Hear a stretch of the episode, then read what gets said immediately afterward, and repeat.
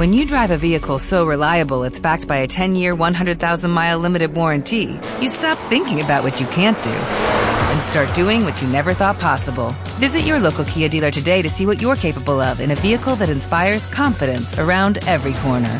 Kia, movement that inspires. Call 800 333 4KIA for details. Always drive safely. Limited inventory available. Warranties include 10 year 100,000 mile powertrain and 5 year 60,000 mile basic. Warranties are limited. See retailer for details.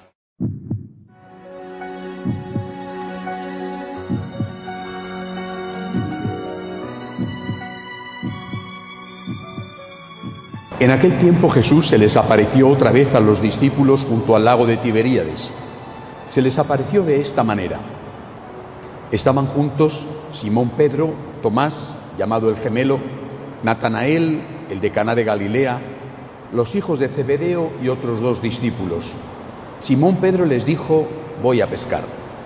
Ellos le respondieron, también nosotros vamos contigo.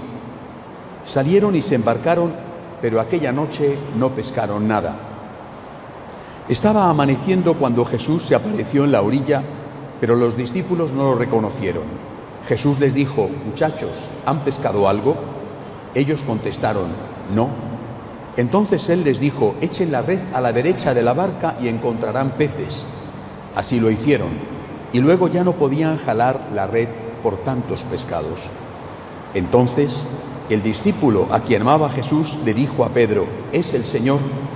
Tan pronto como Simón Pedro oyó decir que era el Señor, se anudó a la cintura la túnica, pues se la había quitado y se tiró al agua. Los otros discípulos llegaron en la barca arrastrando la red con los pescados, pues no distaban de tierra más de cien metros. Tan pronto como saltaron a tierra, vieron unas brasas y sobre ellas un pescado y pan. Jesús les dijo, traigan algunos pescados de los que acaban de pescar. Entonces Simón Pedro subió a la barca y arrastró hasta la orilla la red repleta de pescados grandes. Eran 153. Y a pesar de que eran tantos, no se rompió la red. Jesús les dijo, vengan a almorzar. Y ninguno de los discípulos se atrevía a preguntarle, ¿quién eres? Porque ya sabían que era el Señor. Jesús se acercó, tomó el pan y se lo dio, y también el pescado. Esta fue la tercera vez que Jesús se apareció a sus discípulos después de resucitar de entre los muertos. Palabra del Señor. Es viernes la octava de Pascua y, como he dicho los días precedentes, cada día de esta semana la Iglesia nos propone un texto que nos habla de una de las apariciones de Cristo resucitado. En este caso, la aparición es una más, tiene la particularidad de que el Señor come, pero ya lo ha hecho en otras apariciones, lo cual es una forma de demostrar que era vivo, que era un ser vivo, que no era un fantasma. Pero quizá lo más singular es esto de que pide que echen la red a la derecha de la barca para encontrar pescado.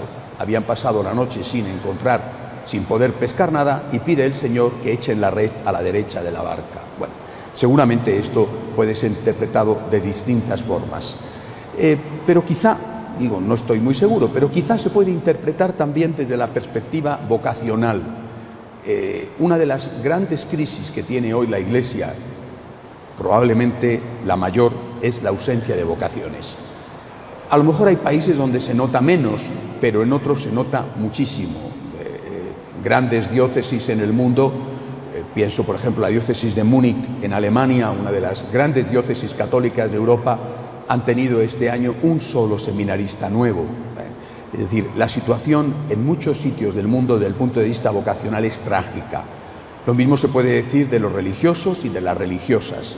No sé si en Guatemala la situación es tan grave, pero desde luego en algunos países de América sí, en Europa por supuesto, y empieza también a ser grave en otros sitios del mundo.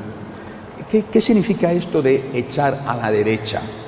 no creo que tenga que ver con ningún partido político, ¿eh? izquierdas y derechas, porque este es un concepto que no existía en la época de Jesús. Lo de izquierda y derecha es un concepto que procede de la Revolución Francesa, de donde se sentaron durante la Asamblea Constituyente los conservadores y los más revolucionarios. Por lo tanto, la época de Jesús no tenía nada que ver izquierda y derecha con lo que hoy entendemos por izquierda y derecha. Pero sí que puede ser otra cosa. Puede ser que el Señor nos diga, a lo mejor estáis descuidando la oración, la petición por las vocaciones, y estáis descuidando también hablar de Dios. Al final, lo que atrae no es la acción social. Un muchacho, una muchacha puede sentirse atraído por la acción social, ayudar a los enfermos, ayudar a los ancianos, ayudar a los pobres. Eh, eso es algo que en el pasado y todavía en el presente tiene una gran fuerza y un gran interés, un gran atractivo. Pero hoy en día, un chico o una chica que quiere ayudar a los enfermos se hace médico o se hace enfermera o se hace doctora. Un chico o una chica que quiere dedicarse a la enseñanza se hace profesor. Un chico o una chica que quiere dedicarse a los pobres va a trabajar a una ONG.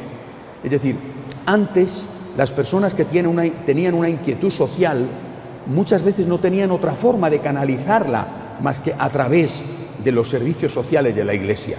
Hoy en día no. Hoy en día hay muchas posibilidades para los jóvenes. Hablo de los jóvenes que tienen un gran corazón y que tienen ganas de hacer algo por los demás.